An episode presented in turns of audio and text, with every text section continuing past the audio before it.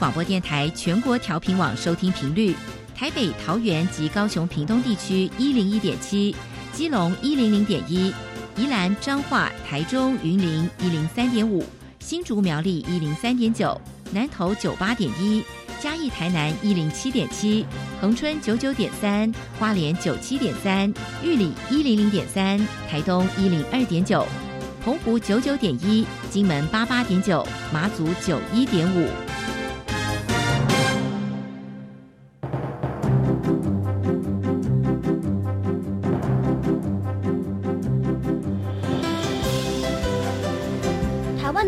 要怎么做，才能使孩子面对未来的社会呢？当我们期待学习者改变的同时，也期待教师的教学方法跟着改变，家长的观念也一起改变。一起携手，协力同行。于林校长带您探索自发互动共好的十二年国教新课程，听见台湾教育的改变。欢迎收听《国教协作向前行》。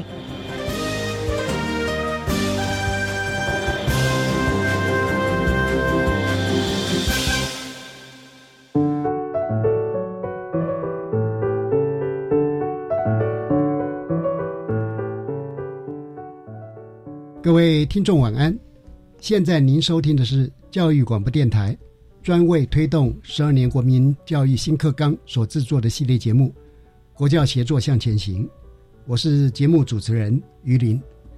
呃，我们这一季哈会有一个新的主题，就是来谈偏乡教育。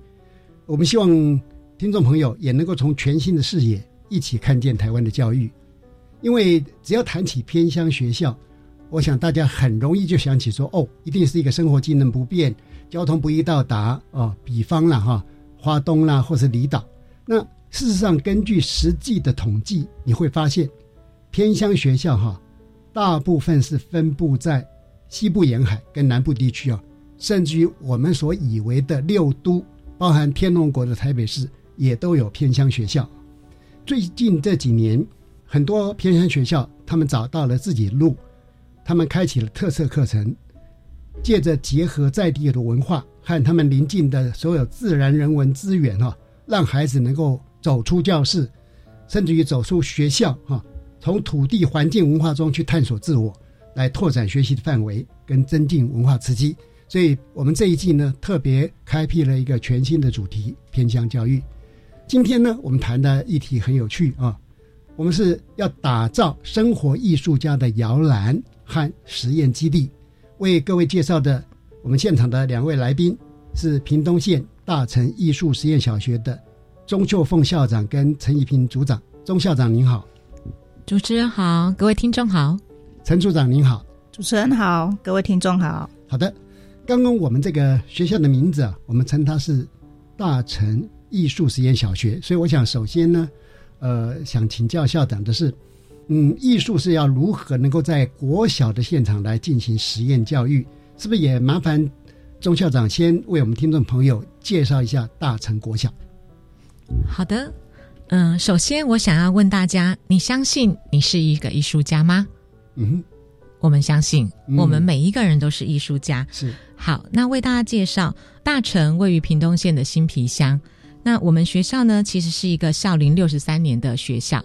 但是转型为艺术实验学校迈入了第二年，那学校的转型呢，其实是非常的戏剧化的一个变化。呃，应该很艺术。是的，是的，就是呃，我们学校呢，当年在一百一十年的时候，我们原本是因为少子化的关系，然后以及社区人口的老化。人数已经剩下到二十八个人，走入了财并校的一个命运。是对。那我们三月开了财并校的说明会，但是非常戏剧化的，我们的主任说很像华丽的大转身。嗯，五月我们呃有机会成为一个艺术实验小学，开了转型说明会。那八月一号正式的开大门，这样一个戏剧化的过程，其实我们要非常感谢，就是我们学校是一个公办民营的。实验学校是那这个牵线的过程，我们非常感谢当时我们的潘孟安潘县长，还有吴丽雪副县长，以及这个中间有一个非常关键的人物，就是云门舞集舞蹈教室的温慧文董事长。嗯哼，那因为这样的一个牵线以及允诺，促成了我们学校的一个转型。所以成为了屏东县也是目前台湾第一所艺术实验小学。是，那刚刚校长也谈到了转型的背景哈，不过我们听起来会觉得说一点都没有悲伤的感觉，反而是为学校找到了一个新的生命。啊、是的，其实我很喜欢你们刚刚那个主题，一个是用到摇篮嘛。嗯那摇篮的话，我们会觉得说非常的温馨啊，嗯而且是培养人才的。是，但是另外又有用到基地，嗯，这代表其实我们不是只有浪漫啊，是其实我们很理性，因为我们知道说如何在基地里面会养成很多卓越的人才啊。那我想就请教校长说，如何哈、培养孩子能够走进艺术，觉察自己，感受美好？是的，刚刚其实主持人提到的哈，我们希望培育一个生活艺术家的一个摇篮。嗯哼，诚如我刚刚一开始开场白说的，我们相信我们每一个人都是艺术家。嗯哼，大家可以想一想哦，美啊，它其实真的是不具体。可是美这件事情呢，它可以涵养你的心灵，变化你的气质，甚至于改变你的生活。而我们每一个人与生俱来都有这样的一个艺术的潜能，嗯但可能在教育养成的过程之中，呃被埋没了。而这样的一个艺术实验小学里头，我们怎么样带孩子走进艺术，察觉自己，感受美好？嗯我想在我们的官网里头，还有实验计划书里头，我们有提到几个很重要的关键，就是我们相信身体学习是一切学习的基础。我们与生俱来到你离开这个人世，其实身体是跟着你最久的。那我们也期待，期待什么呢？就是我们的课程里头，我们期待孩子能够拥抱我们的艺术生态、文化生态跟环境生态。那我们走在一个以人为本的一个艺术实验教育里头，大家看“体”这个字哦，身体的“体”的简体字，是它是不是就是一个以人为本？而我们朝着这样的一个信念，透过艺术的统合的教学法，让孩子呢，慢慢的一点一滴是走进艺术，察觉自己跟生活的美好。嗯，对，好的。我想这样的话，大概呃，我们听众朋友呃听起来就会越来越了解贵校啊。呃，也请听众朋友们也做一点反思。刚刚校长特别提示，人人都是艺术家啊。呃，一面听我们一面反思这个哈。好的，因为贵校是一个公办民营的实验小学嘛，而且我们也理解说，大成国小要启动一个公私协力的模式，而且导入了呃很多外部资源很重要的，比如说哦，国立台北艺术大学云门舞集的舞蹈教室，那是不是也请校长谈一下哈？这个动身体学会欣赏自己是你们学校的核心目标之一嘛哈？那在这方面是如何去发想呢？如何去带领？好的，就是说动身体，学会欣赏自己哈。原本有一句 slogan 说：“身体学会的，谁也带不走。”嗯，那从学习的金字塔理论，我们也可以发现哦，其实孩子透过单纯的讲授，其实他的学习是有限的。嗯，但透过了五感的体验，甚至于各种的觉察以及探索之后，其实孩子学到的这个知识是可以活用的。嗯嗯，那所以在我们学校基于这样的一个理念之下，我们学校其实我们的愿景里头就是期待。我们是以身体为核心，带入艺术统合的教学，嗯、所以在我们学校的课程里头，它其实非常值得跟听众朋友介绍的，就是我们的学校的课程呢，把它拆解成为基础课程、主题课程以及校定课程。嗯、那基础课程里头呢，其实我们是把它摆的跟国语文、数学是一样重的，嗯，因为当我们以身体为核心，打开五感去启动这样的学习的时候，这样的学习它是可以联动到各领域的跨科学习运用上。嗯、那在主题课程里头，因为大成国小所在的一个场域，我们学校非常的小，但非常的美。因为我们曾经是分校，我们整个校地只有一点二公顷，是，但是我们的周遭有非常丰饶的这个文化资产以及环境的资产，所以在我们的实验计划书里头，我们就把艺术生态、环境生态、文化生态作为我们的课程主轴。例如，其实教育部的美感教育书里头所提到的，我们希望培养孩子什么呢？就是从生环境生态里头，孩子会学到的学到的是一个自然的美学。那从文化生态里头，他会学到的是我们的公民的美学。嗯哼，对。那另外，我们还要培养孩子的是存在的美学。是对。而在校定课程里头，我们发展了我们的经典阅读、在地探索跟服务学习，有一到六年级由浅入深、纵向、横向的一个连贯。嗯嗯，这样的一个课程架构跟理念，无非就是希望孩子能够。从动身体开始，他启动他的五感，跟透过身体亲身的尝试、探索、体验，甚至是跌倒、挫折都没关系。嗯可是他会记忆的更深刻。嗯，其实呃，在过往的很多哲学家也是先从身体的关心切入哈。没错，那我们在当代的生活里面也看到，呃，身心灵常常被我们并称嘛哈。那灵我们先呃稍微不谈好了，啊因为基于教育基本法。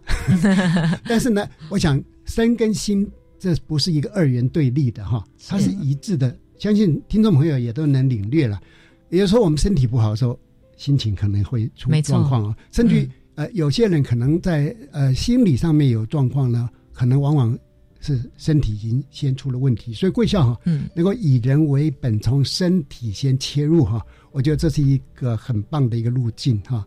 呃，所以呃，在这方面，我们觉得说，呃，大成国小它的选择的方向哈是相当具有特色，而且能够回到说自己啊、因为以自己为本的先来做发展，同你们课程的层次也非常的好啊。我刚刚听到您讲的是叫做基础课程，基础课程，对。对，呃，因为你一谈基础课程，我就想到国音数，嗯，但校长刚刚讲的很显然，它不是，它是身体智慧所需要的那一些基础课程，，啊没错。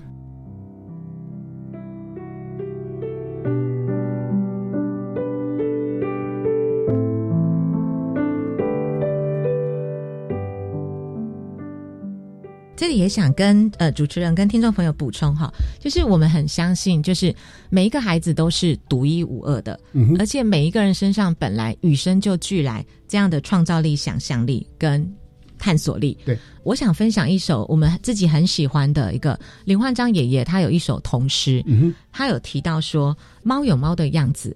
嗯我有我的样子，是花草树木有花草树木的样子，每一个人都有自己的样子。嗯那样子就是样子啊，我喜欢我自己的样子。嗯，那我也想借用温姐，就是我们温慧文董事长，她曾经有让我们做过一个体验。呃，主持人你可以试试看哦，各位听众朋友你可以试试看。你现在坐下来的时候，好，那你把你的双脚都着地，来，你自己感受一下，你有没有觉得你的五根脚趾头都有踩在地板上吗？还是哪一根脚趾头有稍微凸出来那么一点点？嗯你感受一下哦，然后你就会发现，哎，好像我好像哪一根脚趾头、小指头好像真的没有踩到地板呢，你就会稍微压了那么一下下。嗯哼，那我刚刚让大家做这个很简单的体会是说，身体每天明明跟着我们每一天哦，可是你曾经有这么认真的去察觉你身体里头的每一个部位，或者是你身上所具备的这些想象力、创造力或探索力吗？或许没有，嗯，但我们透过我们的课程设计里头，其实会大量的让孩子去觉察自己，发现自己，诶，可能八大智能里头我特别独特的那一面。那我们会让孩子去开展跟欣赏自己的这一面，嗯发现自己说我跟别人不同，并没有很奇怪，可是我反而可以运用我这样擅长的一个特质，跟别人做更好的一个合作。嗯所以刚刚这个我跟别人不同这件事哈，在我们所观察到的现象很有趣，就是一方面我们很强调，我们希望孩子呃每一个人他都能够呃有他的独特性嘛，但是有时候你会发现说，好像呢大部分人从众性是很强的，也就是说，流行之所以能够这么流行，也就是大家可能在某种程度放弃了自己的独特性的思考了。嗯，啊，这个这个问题太大，我们有机会再聊。好，好的，那呃，因为呢，艺术实验教育的精神哈、就是要打破种种的制约，让我们的孩子在教育中哈、像刚像您讲的，啊，先把身体松绑，因为在一个人很僵硬的身体状态之下，他可能很多事情都无法进行，啊，甚至于说他的思考也会受到限制。然后你们还要柔软孩子的想法啊。听说大成艺术实验小学是用身体、武术、艺术这三个轴线来设计课程啊，让孩子们成为生活的艺术家。这个问题是不是请我们教学组的陈一平组长啊来谈一下？呃，我们学校的身体课呢，它是以云门的生活律动为基础，嗯那他们有聘请专业的身体老师来教学。那我们的呃学校的老师就是负责协同教学，嗯所以其实我刚到大成不满一年啊。那在这个过程中，我的观察是，我们以以往传统的认识的舞蹈的课程，就会觉得说，就是老师说什么你就做什么动作，嗯哼，它就是有一致的标准动作。对。但是来到这边，我们就发现说，哎，其实不是这样。嗯他们的身体课程是非常开放性的，比如说，呃，他们在低年级的时候就教到水的世界，嗯那他现在讲水的三态，那他请学生去表现出说，哎，当你是固态的冰的时候，请问你怎么展现？嗯，那在这个课程里面，学生他就会有充满了想象力，嗯，他们会做出各种你觉得可能是我们大人都想象不到的动作，对对，对，就会觉得很很特别。嗯而且在这个课程里面，它其实没有标准答案，你想怎么做就怎么做，嗯，然后你可以发挥自己的创意。是对，这是我觉得是跟一般舞蹈课最不同的地方。那在武术课的部分，嗯，呃，我们的武术老师一个洪喜老师，他常在跟我们讲说，请问我们平时在走路，那你有在感受地板跟我们人的关系吗？嗯，对，所以他常常去叫我们去思考这个问题，然后叫我们去试着走路的时候去想想看，你身体的重量是谁在支撑着你？嗯，对，所以我觉得这样的一个课程，就是也让学生可以去进行一些思考。我也常常听像分享说，哎，之前的学生其实刚进去的时候，他会发现他走路是非常没自信的，哦，然后就常常弯腰驼背。对，但是他经过这一两年的这个身体课程或是武术课程之后，他们现在走出来都非常有自信，嗯。叫他们上台去讲话，绝对都是抬头挺胸的。太好了，对，所以我觉得这是很大的一个改变。那在艺术课的部分，我觉得也是跟我的想象差别很大，哦，因为我之前也是在传统的学校，嗯那传统学校我们的美术课就是，哎，材料包拿下来发下去，大家就做一做，嗯。大家做出来的东西就是几乎一模一样，材料包嘛，对，没有错。搞不好上面还有说明书，是是，就是按照步骤做。但是来到这边之后，我发现很大的不同，它的艺术就是真的是艺术，就是它会就是让学生自己自由去发挥，啊自由去想象。啊。比如说我们要做的是水嗯，诶，怎么用什么样的物质，你可以去做出水的一个形态？嗯那你怎么去跟人家介绍这个水？嗯，对，那我曾经也有跟我们的艺术家老师拉拉说，我在自然课的时候，我想要做有关那个流水的一个形态的样品。对，那你有没有办法协助我做这个？嗯他说，但是我觉得这个不是艺术，你那个就是美劳。对对，因为他们会觉得说，他们的艺术的东西不是那种既定的，嗯不是说我要做出一个什么样的东西。对，所以我觉得在大城里面，他的艺术课真的是也是打破我自己的想象。嗯，因为让孩子们成为生活艺术家，那呃组长这边还有没有其他的说明？呃，那我再分享一个，就是跟拉拉老师的合作。那我、呃在这学期有跟他合作的是二年级的艺术课程。那我们就是用实弄的方式来做这一个课程。是。那他在带孩子的过程中，他会用很多就是以往就是我们会觉得说，哎，这个低年级、二年级的学生他不可能使用这样的工具，嗯。例如锯子，对。对，例如那些铝线或者是枪之类的，他这些东西他不可能拿来使用，所以我们就觉得是说会局限在这样的安全的考虑下。对。但是拉拉老师他就会很大胆的去做尝试，是然后就是鼓励孩子勇敢的去做这样子。嗯啊，非常好。因为可能过去我们对孩子的保护过度哈，因为限制了工具的使用，其实呢，呃，从某种程度也限制了他的思考跟创意。嗯呃，就这方面来讲，不知道呃周秀凤校长您有没有一些呃补充说说明？好，那我想要再补充，就是诚如刚刚前面哦，其实主持人有提到说，让孩子可以欣赏自己嘛。啊可是其实，在我们的呃身体的这样的课程，或是艺术课、武术课的时候，我们其实会让孩子就是创造那个情境，嗯让他们可以表现出自己的动作。是可是，在学习的过程之中，我们也常常让孩子能够做小组的合作，嗯，因为现在少子化的情形之下，其实有时候家庭可能就那么一个孩子，但是在这样的课程里头，他可以做很多的探索，除了察觉自己哦，他也会学习跟团队做合作。嗯，那刚才除了怡萍老师分享的这个课程的部分，我想要再多分享一点，就是在艺术课的部分。其实呃，虽然我们才转型两年，不过呃，除了这个教学方法上跟媒材的使用，可以让孩子做更多更多的尝试，甚至于句子，孩子也可以拿起来自己做自己的笑填。是之外，我们有几个案例，我觉得可以跟很值得跟听众分享。哦，嗯，比方说我们一般做呃户外教学，好，那可能到艺术展馆去参访也不是很特别的事情。可是呃，我们借由呃我们的呃温姐的一个媒合，我们就去参观了一个布拉瑞扬剧团的一个演出。但这个演出的过程之中，孩子看到了剧团的彩排，嗯，那也跟剧团的团员做了一些对话。那回来的时候，孩子想要感谢这个剧团。那后来艺术家老师呢，就是拉拉老师跟孩子们讨论之后，他们做出一个作品。就是我们看了这个剧，它讲的是呃没有害怕太阳和下雨，讲的是成长。嗯但是孩子说，我们成长之中，我们最害怕的是什么？是写作业。但是呃，孩子很直接啊，对。可是他们在讨论的过程之中，小朋友会表达，虽然作业会让我们觉得呃有负担，可是，在学习的知识的过程之中，它又是必要的一个经手的工具。所以最后孩子们呢分组合作做了一个我们的海报的一个作品，他们的主题叫做“没有害怕作业和订正”。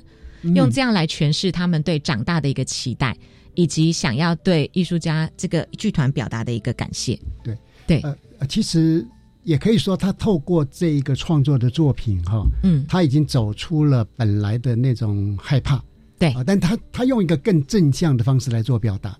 没错，呃，其实我们在过往的教育里面，常常会忽略了孩子的情绪的发展。嗯，那与其是等到孩子有状况之后，我们再去支撑他，再去辅导他，还不如说他已经培养了很多这样的能力，让他有可能呢，即使那么小，他也会找到一条呃很正向的出路啊，对，而且是用一个生产创造的方式来表达这个情绪。因为如果没有这么好的一种培育哈，有时候往往有些人难免总会有时候会变成用一种负面的方式来做表达哈，那可能就不是说我们所需要的啊。嗯，那不晓校长，你还能再举一个例子吗？哦，可以。比方像艺术课里头，呃，我们除了不走材料包，我们也期待孩子能够有多一点表达他的想法。是我们曾经有一个案例是，孩子其实上的是经典阅读的课程，嗯但是跟艺术家合作，那他们阅读了《小王子》的这一本绘本。那《小王子》是是大家耳熟能详的一个绘本，是，但从绘本里头，它其实可以探讨很多事情，包含长大之后的世界。那后来孩子们呢，透过了这个呃一个很非常大的一个画布，他们画出了自己的星球。但啊画了这个星球之后呢，其实它很有趣的是，老师不会限制你们画的星球，那孩子去诠释他们的星球里头，他们的主张，他们所贩卖的东西，他们的想象是什么。后来老师只轻轻丢了一个问题，说啊，你们的星球都好有趣哦，可是好奇怪哦，这个中间都没有线呢。然后小朋友就说：“哦，老师，那还不简单呐、我们只要让他有通路就好了。嗯于是孩子开始画出了各种的通路，然后去诠释跟对话。但是老师没有说死，可是孩子发现了一件事情：原来我们要让这个世界更美好，除了让自己的星球更美好之外，其实彼此之间的互通、欣赏、合作，它是很重要的。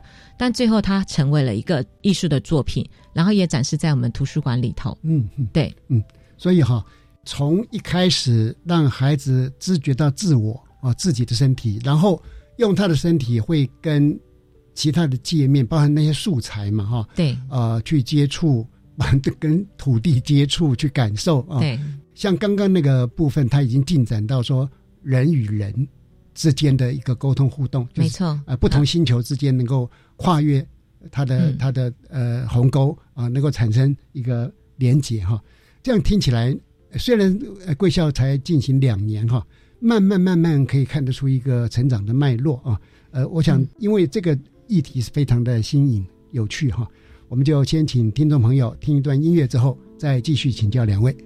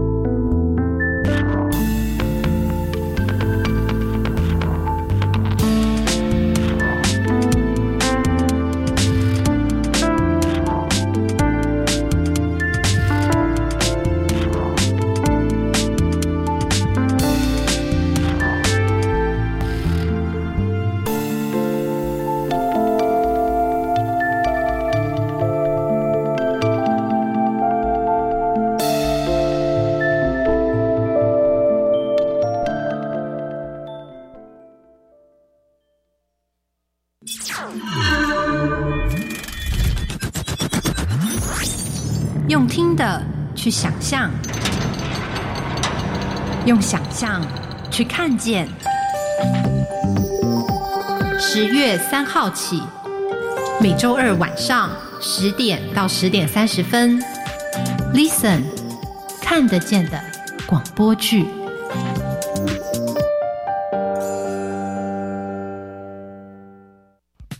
有发现长期推动本土语言的人呢？有啊，有默默奉献的推动者，也有长期贡献推动本土语言的团体。是谁呢？赶快推荐他们来参加本土语言杰出贡献奖。在什么时候呢？九月一号开始征件，到十月三十一号。相关讯息请到活动专网搜寻。耶！明年世界母语日，大家就可以在颁奖典礼上看到喽。以上广告是由教育部提供。哦，最近很不顺，家里蚊子又多啊，今天又觉得头痛发烧，该给师傅看看了啦。是不是还有后眼窝痛、肌肉关节痛？出诊。哎啊，你怎么知道？你也是哦。哎呀，这是登革热症状，家里积水要肠道，否则容易长病媒蚊，引发登革热。啊，这么严重哦。对呀，赶快去看医生啦！有问题就打一九二二防疫专线。以上广告由卫生福利部疾病管制署提供。台湾弦乐团，我们都在教育广播电台。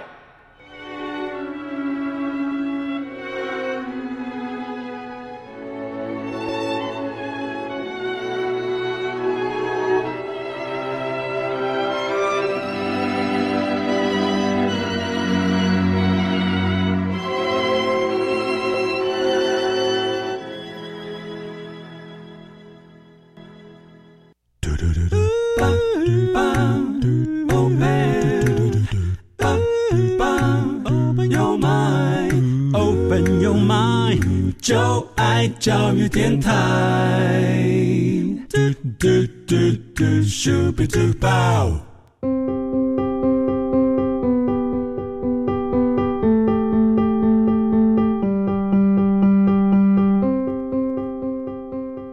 各位听众好，您现在收听的节目是《国教协作向前行》，今天的主题是培养生活艺术家的摇篮和实验基地。也就是屏东县大成艺术小学啊，呃，我想呃，我们现场有钟秀凤校长跟陈一平组长，我想是不是来请教一下哈？因为实验教育的精神里面有一个很重要，就是孩子的自主学习。刚刚你们也提到，给孩子很大的自主空间哈。那是不是请呃一平组长来分享一下学校是如何带领学生的自主学习？好的，那。我这边想要分享的有三种。第一个是我刚到学校的时候，其实我们就接了一个任务，就是让学生去规划他们的毕业旅行。哦，那其实，在以往我们的毕业旅行都是学校讲好，直接请旅行社安排，对，我们就直接出去玩。嗯，对。但是来到这边呢，我们却要自己规划毕业旅行。那因为我们学校是位在呃屏东县的新皮，那那边的小孩子他们其实很少有机会到。大城市去，嗯，对，有出去的呢，他呃也可以就是为班上的同学做一些分享。所以我当接到这个任务的时候，其实我是利用资讯课的时间，然后去跟他们做分享，说：“哎，我们现在我们来自己规划自己的毕业旅行。那你们想去哪里？那当然以他们来讲，南部的一定就是往北部跑。对，那因为就是都是往屏东跑。啊 对，就是。对，就是这样。那那时候他们第一个想的就是说，我要去台北啊。对，因为他们其实很很少有机会，有的是甚至完全没有来过台北。是。对，那他们另外一个考量的点也是因为，因为他们班级人数少，所以我们也不可能请游览车。对。因为这样完全就是不划算。对，所以他们想到了，其实我觉得他们这个也蛮细心，他就是想到说，我们既然不能请游览车，那最方便的地方就是台北啦，因为它的捷运是最最方便的。对。所以呢，我们就是因为这样子，那给他们任务之后，就是开始请他们去规划。先，你要先想出你想要去台北的哪里，对，所以他们就想了几个点之后，那这些点他们怎么去串联，他们就要自己去做功课。嗯，但是因为这件事是攸关自己嘛，那他们不用老师催，他们一定就会很主动的，而且可能甚至连下课时间都说：“老师，我又想到哪里，我们可以去。”对，所以我其实我最欣赏的就是这种教学活动设计，当老师离开教室，孩子还非常专注、非常努力、非常开心在进行，这这是最棒的教学活动设计。是那时候他们就是非常积极的，就是在跟我分享说：“哎，老师，我想去哪里？那我们可以怎么去？”但是假如说去那里的话，那跟我们的其他的点，他可能就会去考虑说：“哎，这个。”车程的一个问题，嗯，比如说我一下子去木栅的动物园，一下又拉到淡水，那这样的话，哇，光车程可能就会浪费很多时间。所以，其实在这个过程中，他们自己也会去思考，他会遇到哪些问题，那他怎么去安排？那我们除了就是让他们规划之之外，我们也是因为资资讯课嘛，所以我们还是要回归到资讯的，所以就是会让他们用不一样的方式，比如说用 PPT 或是做网站的方式。就是让他们来呈现。那我们那时候是用分组，就是呃分成两组。那你们就是自己选择你想去的地方，规划完之后，他们就是报告。嗯，那我们再来票选，说我们到底最后决定我们的毕业旅行要去哪里。是对。那这是一个我觉得对我来讲印象非常深刻的一个课程对案例。那第二个的话是我们的在地探索课程。哦，那这个课程我刚好有跟另外一个老师合作。这个老师他是属于比较戏剧性的一个一位老师，嗯嗯，对。那我们一开始想说，我们再去探索到底要做什么？那我们这次的主题是跟着水旅行，就是因为我们新平那边有一个沟渠，那它是连接刚好是潮州那边的一个二峰圳哦，对，所以我们就是根据着这一个主题，然后我们就跟学生说，我们这个课程要来玩水，嗯嗯。那以往我们其实传统学校的话，在上课其实都是关在教室。对，但是我们很不一样的就是，我们会带学生出去，而且我们就直接翻墙出去，然后下到水沟里面去，让他们真的去踩水。那在整个课程里面，在我们在旅行的过程中，其实他们就会发现各式各样的问题，嗯，包含环境的脏乱，那甚至到后来我们还发现，哎，新皮附近的余温，它有那个鸟网，就是会有很多死鸟挂在上面的这个问题。然后他们就会引发他们的一个好奇心，是，那也是一个价值的一个判断，对对。对，所以他们就会想说，我们人为了赚钱，然后就是杀害了这些鸟类，嗯嗯，对，所以我们也有一些情况剧的一个演出，但是其实情况剧一下去哦，你会发现很多学生还是会觉得赚钱比较重要，对，好，他们是生活在一个真实的世界，嗯。嗯嗯，对，是。那最后一个课程是我们的服务学习课程。那服务学习课程，我们这一次呢是有关老人的一个体验哦。对，那我们就实际带他们到一个国中去，那去做一个老人的体验，那让他们去尝试说，为什么老人家常常会说我哪里痛，我走不动，我脚很酸，或是我听不太到，或是眼睛看不清楚。那这些就是透过一些呃教具的使用，让他们真的去体验说，哦，原来我家里的阿公阿妈。是这么的不方便，嗯，那希望他们借由这样的课程能够去体会，而且回到家里，他能够好好的跟阿公阿妈讲话，嗯，对。那之后呢，我们还有到我们的日照服务中心去，哦，实际让他们去规划说，呃，我们可以怎么去为老人服务？对。那在规划的过程中，他们就会想了很多，但是实际到现场去的时候，他们就会发现，哎，原来老人的状况有这么多，并不是你设计规划的。任何一项活动，这些老人都可以配合，都可以进行。对，所以有一些学生他会有一些反馈说：“哦，老师，我叫这个老人家就是要做那个种子创作的时候，他都不动。”对 对，就是他就是觉得说我为什么要做这个？但是他还是觉得说我就是要说服他，所以他就陪着他一起把它完成。他最后真的有把它完成。哇！而且那一次去啊，就是我们是骑脚踏车过去，嘿，然后那一天刚好风很大。那回程的时候也让他们印象起来很累耶，对，所以回程的时候他们印象也非常深刻。是这样子，是。哎，我想是不是也请呃钟秀凤校长啊，从您的观点谈一下贵校的自主学习？好，那培养学生的自主学习，我想除了嗯我们前面所提到的课程的规划之外，其实学校里头举凡典章、仪式、庆典。其实这些非正式或潜在的课程，都是影响孩子自主学习很重要的关键。是对。那我想，除了呃，怡萍老师刚刚分享的之外啦，我觉得我们有一个核心价值，就是我们会把孩子当成是这个学校学习很重要的一个主人。嗯，那也很尊重孩子的表意权。是。那当你这样的一个信念发生的时候，搭配刚才所说到的课程，或者是非正式潜在的东西，这就有可能发生了。嗯举例来说，呃，校庆的话，我们把孩子当成是主人翁。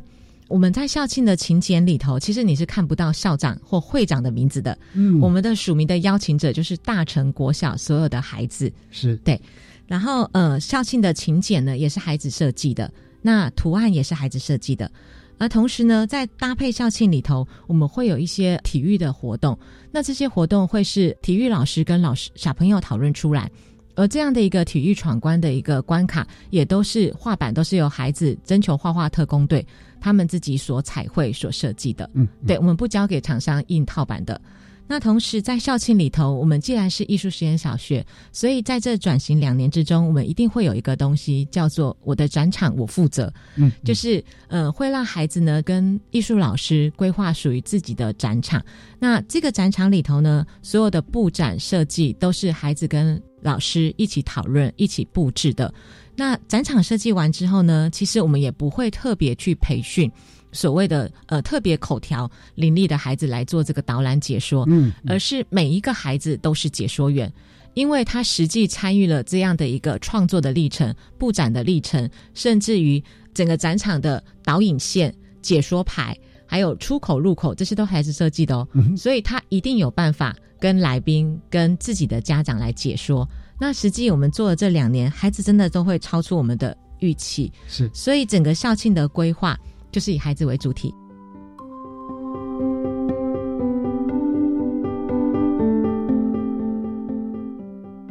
那也跟大家分享另外一个案例，就是儿童节。是儿童节是孩子最喜欢的一个节庆。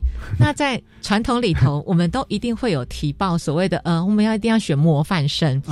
但我们觉得每一个孩子都是模范生啊，他们都有他们独特的天分或者是潜潜能的部分。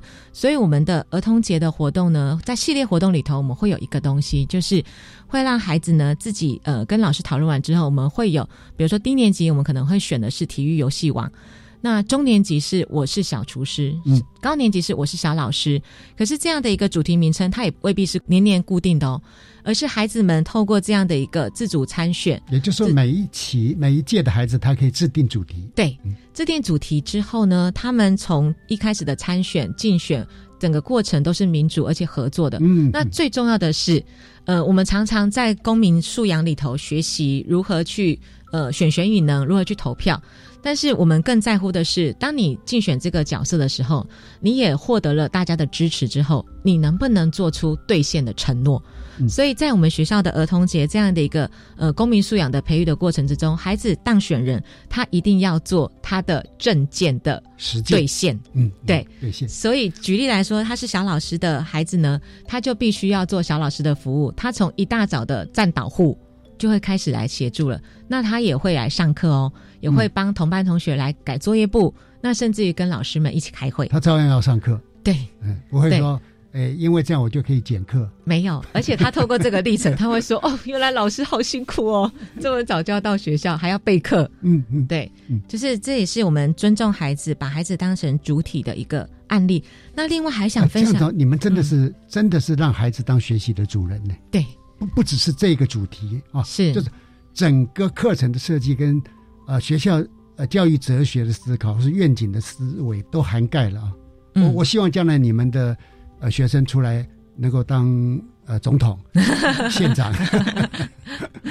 就是他希望他能追求他自己想做的，而且知道自己为什么这么做。是主持人，我还可以分享一个毕业纪念册吗？当然可以，就是我呃，们很期待。我觉得我们的呃毕业纪念册是非常酷的哦。这个当然也要感谢我们的温姐啦，就是我们在公办民营的体制之下，其实呃我们的协作单位其实会常常给我们一些很跨域的一个思考。是我们的毕业纪念册传统上都是请厂商来拍一拍就结束了，就是套版的。对，但我们的毕业纪念册呢，我们把它当成是孩子的成长专辑。嗯，所以毕业班的孩子会跟导师、会跟艺术家、会跟写作的老师，大概要花两到三个月来做这样的一个写作，甚至是设计师来做讨论。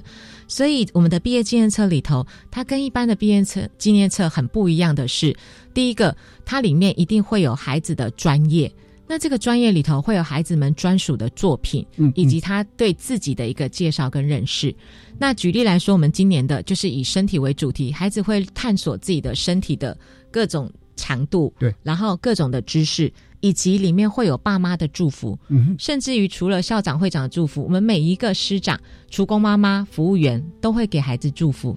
那同时呢，这个毕业纪念册里头会看得到孩子们在各领域从小到大的一个学习的历程，以及他想说的话。那今年的毕业纪念册，孩子甚至有规划了武术的一个专辑。嗯嗯他们在武术课里头学习到的这个东西，他们会在毕业纪念册里头做一个呈现。这是我们在规划孩子自主学习里头，我们把这样的一个自主权是会放手给孩子跟老师一起工作的。可以谈的精彩的部分实在太多哈，因为我们也知道说贵校在转型跟创新的过程哈，尤其导入外部资源、公司协力等等哈，一定会做一些磨合哈。不知道在这个部分贵校是怎么处理的？嗯，确实，呃，不否认，其实转型的过程绝对不是一路顺遂，一定会有跌跌撞撞的时候。是，尤其刚刚一开始有提到，我们学校是仓促转型的，但是在这个磨合的过程之中，我必须说，因为我们是公办民营，它有一个优势就是说，我们既可以享有公部门的资源挹注跟关心，嗯，那又可以引入一领域的一个私人单位的一个创意的想法，所以在磨合的过程之中，呃，也不瞒刚刚主持人所提到的，在人跟人之间的磨合绝对会，对对。对比方说，因为其实我也是在接任这个学校，我并不是这个学校原来的校长。哦，哦嗯，所以在跟基金会也并非旧事的情形之下，我们在促成这样的媒合的时候，需要很多的沟通的观念。对，就是公部门的东西，我可能很清楚，但是异领域的想法，我们可能欠缺，在整个教育的养成的背景之中是比较欠缺的。那透过了这个公司协力，不管是北医大、云门五级舞蹈教室，或者是关渡艺术基金会。这样的一个呃，我们常常在做不同的会议里头，呃，我必须说，他们是我目前看到了，真的是超级无敌认真又专业的一个是支持系统。嗯我们几乎每个礼拜或隔周，他们就会南下到学校来跟我们共同会议。哇，太令我们感动了。嗯，那像是不是也请您谈一下哈？有这么多的团队在里面，你们是如何建立所谓共同愿景？OK，这个共同愿景的部分，我觉得它有一个最重要的东西，就是要不断的沟通，对，沟通再沟通，是对，要很有耐心。是的，在这两年之中，我觉得其实可以说，呃，跟我们温姐说，即使是有声量的沟通哦，但是它都是在有效运作区的。那才是一个真诚的沟通。没错嗯对。大家把心里的话讲出来，对，所以我们会透过一些正式的会议，是。还有一些非正式的会议，以及群主，就是我们沟通的一个群主，是。会做，甚至于线上会议，嗯，来做达到一个共识的部分，嗯，好的，呃，其实我呃因为限于时间的关系，不然的话，我很想再继续请教校长哈，在那样的一个磨合，甚至于我们可能有不同意见，呃，有很大的声量的沟通跟对话，啊、或者有争执都不要紧哈，呃，我其实时间够，我很想了解是如何去化解哈，呃，有机会我们再来请教您，呃，是不是麻烦校长您用一个很简短的时间做一个总结？好。最简单的就是说，当我们真心想做好一件事的时候，嗯我们相信一件事，整个宇宙都会来帮忙。嗯，所以呃，就是在公司协力的过程之中，其实大家都是为了这个学校好。嗯，当有呃意见分歧的时候，我们现在做的方式就是我们会停下来，再想一想，然后找到更好的方式之后，我们达到共识，就是往前冲就对了。是，呃，也请陈一平组长用三十秒做一个总结。呃，我觉得实验小学的未来潜力非常的无限。嗯哼，那不管是老师、学生来讲，都是一个很好的一个基地。好的，对非常谢谢您。今天非常感谢两位到现场来跟我们听众朋友分享啊，钟校长跟陈组长晚安。晚安，晚安，谢谢大家，谢谢。呃，我们这一集节目的主题讨论就到这边告一段落。接下来是由白天主持的《笑声飞扬》，我们一起来听听校园中的精彩故事。你所不知道的校园新鲜事都在笑声飞扬。欢迎来到笑声飞扬单元，我是白天。让我们非常热情的欢迎来自高雄的七贤国中的吴家鹏同学。大大家好，我是来自高雄市七贤国中的吴家鹏。还有寿山国中的林心妮同学。大家好，我是来自寿山国中的林心妮。今天会给我们一个什么样的 surprise 呢？好像是跟反霸凌有关系哦。对，那我们就把时间交给两位小美女喽。下学期的时候。自治团队希望实践友善校园、终结霸凌的理想。当时我们也有证件是关于反霸凌的，所以先从认识校园霸凌的定义和种类开始，再分组搜集资料，归纳出霸凌的行为的原因以及应对霸凌事件的方法，最后汇整成心智图。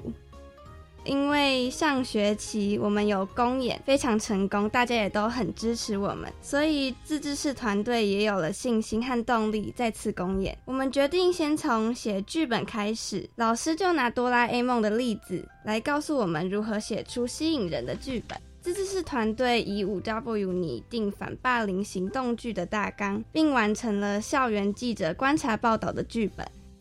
剧中，我以小记者的身份报道一则校园霸凌事件。剧情讲述校园恶霸大雄老是霸凌胖虎。有一次，大雄出于嫉妒，逼胖虎喝下有泻药的饮料，结果却自作自受，在厕所里面狂泻不止，而且还找不到卫生纸。随着剧情发展，我扮演小记者就会问大家问题，在剧情之间穿插，和观众们互动。传达校园霸凌的相关知识，然后在彩排的过程中有发生了一段小插曲。那天太阳非常大，同学们也无心排演，没有尽到自己的本分，也没有团结一心。后来还受不了，班级气氛非常糟糕。事后每个人都有用了 O R I D 的自我检讨方式。决定应该要做好分内的事，而且要团结一心，才能心想事成。那么，在反霸凌的课程结束后，距离我们毕业不到一个半月，老师呢就带领自治市团队回顾历届学长姐们曾经做过的公益行动。最后呢，我们投票决定用制作装置艺术的方式来表达对学校的感激和祝福。希望我们制作饱含寓意的艺术作品，能让校园充满蓬勃的朝气。我们投票选定以和平为主题，经历了收集废品和收集破烂的过程。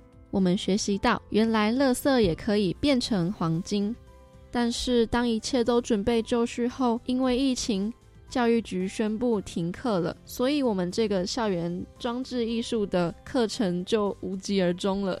我们刚刚听到同学们哦，就是你们两位有讲到，心里刚刚讲到 O R I D，这个是焦点讨论法吗？是，嗯，是老师跟你们说的。对，哇哦，那你们觉得用了 O R I D 这样的讨论方法之后呢，对于反霸凌的一些议题的倡议有什么帮助呢？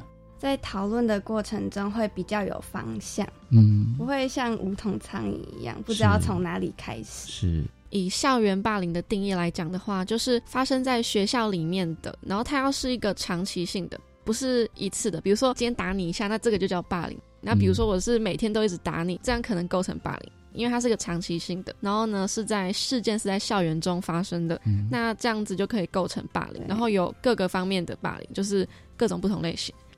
是，还有视力不对等，还有男生女生不平等啊。蔡依林有一首歌，你们有没有听过？玫瑰少年。哎呦，大家都知道呢，会唱吗？会。那你们有什么话想要对同学说呢？就是要尊重跟我们不一样的，就是不太一样。有可能有些地方大家跟我们不一样，但是大家都是人，然后我们身为是平等的。别人看你会觉得你有一些不一样，所以我们不可以戴着有色眼镜来看人，或是评断一个人用什么样的方式。就是这样来看他，既定他的一切，不要有先入为主。教育部反霸凌的宣导很成功哎，心里有什么看法呢？最主要还是要包容啦，就是你不可以太自我中心。世界上不是只有你一个人，是不可以要求每个人都像你一样。嗯，他跟你不一样，嗯，然后就去欺负他，是或者是。骂他什么之类的，但是我们都是人，嗯，有什么不一样？对啊，哦，白天叔叔听你们讲完之后，好想用时光机把你们送回国小。如果每一位小朋友都跟你们一样这么优秀，这么样的有同理心，那该有多好！谢谢过奖了，谢谢谢谢。经过这几次的学习，我们所得到的醒思和影响，让我来发表。我要发表的是有关沟通与表达能力的提升，因为我担任自治小市长。所以呢，有许多上台发表的机会。一开始呢，会紧张，不知道该说什么，有的时候还会忘词。后来观察师长们在台上说话的样子，模仿他们的语调。那有时候呢，文静老师会指导我，并给我一些建议。慢慢的，就摸索出了上台报告的小诀窍。每次上台前呢，我会一直练习，直到不会再怯场为止。之后也变得更加有自信，也不会再畏惧上台，在大家面前发表了。嗯，身为一个领导者，我经常会主持会议或是带头讨论，有时候呢还要说服同学们认同我的想法。举例来说呢，结束募资活动后，老师问我们接下来的计划，我觉得反霸凌的议题很重要，所以呢就霸凌哦，不是啦，哦是说服同学啦，赞同我，所以才会有反霸凌这个宣导。担任小市长的经验呢，让我就变得更加有责任感了。以前呢，我只会耍废，成为小市长后呢，因为不辜负大家的期待。所以尽全力的想把每件事情做到最好，直到升上国中后，我依然保持着这样的心态来完成每件事。未来的世界讲求分工合作以及团队精神，没有沟通能力就无法有效率的解决问题。我很庆幸能在国小的时候担任小市长，因而体悟出沟通的重要性。第三个醒思与影响，在快速和有效学习的部分，在国小自主学习的时候呢，我们运用各种工具来搜集和整理资料，例如问卷调查后，运用 Excel 软体来估算全校学生卫生纸的使用量。用心智图来整理相关的知识，我甚至还学会了访谈的重要技巧。现在上了国中，课程内容多又复杂，不过呢，我有办法挑出重点，将文字转换成图表，用较少的时间有效率的记忆重点，比如制作心智图或是历史年表等等。有关公共议题的专注部分，小时候跟着长辈看新闻时，不太有自己的想法或意见。每到总统选举或民意代表的时候，我们家人都会很有默契的避谈政治，否则世界大战就会再次爆发。升上高年级后，因为文金老师的公民行动课程，我和辛尼开始会关注国内外的社会议题，也会和家人朋友一同讨论。前一阵子，乌克兰和俄罗斯战争爆发，我在网络上得知，俄罗斯人没有表达言论的自由，只要不支持普丁总统，就会被抓走。在我的观念里，就算大家的观点不一样也会彼此互相尊重。虽然现在我还没有投票的权利，无法直接参与政治，但我会从关心周遭的公共事务做起，培养自己成为更加有影响力的人哦。最后，在媒体素养提升的部分，老师当时有介绍给我们一个网站，叫做 MyGoPen，意思就是台语的“麦哥 pen” 的谐音。这个网站的建立者就是希望可以帮助自己家中的长辈，甚至是。陌生人不再被网络的假消息、假图片、假影片给骗，因为我们常常需要完成各式各样的专题研究，所以经常会上网搜寻各种资料，十分仰赖网络提供的资讯。透过网络，我们可以在极短的时间内搜集到广泛且多元的讯息。不过，这不代表网络上的每一条消息都是正确的。在公民课时，老师也讲过。媒体试读的重要性，因此培养媒体试读的能力是必须的，而且资讯的正确性对专题报告来说也是至关重要。因此，每当我们遇到有争议的观点时，我们就会在搜寻查找其他观点的文章进行归纳，然后去比较、分析、批判资料的内容，也就不会全盘接受或否定某一种论点。文金老师也曾告诫我们，在准备专题报告的时候，网络上的资讯不可以直接复制贴上。如果大家都能做到这件事情，那么资安问题就会少非常多。这也是我从国小高年级至今的体悟。所以，我觉得媒体试读是公民应该拥有的基本素养。感谢七贤国中的吴家鹏同学，还有寿山国中的林心宁同学。因为你们提出来的证件是真的有被采纳哦，对，谢谢你们，谢谢，那也祝福你们未来都很顺利哦，好的，美梦成真，好，拜拜，拜拜，拜拜，我是白天笑声飞扬，下次再会喽。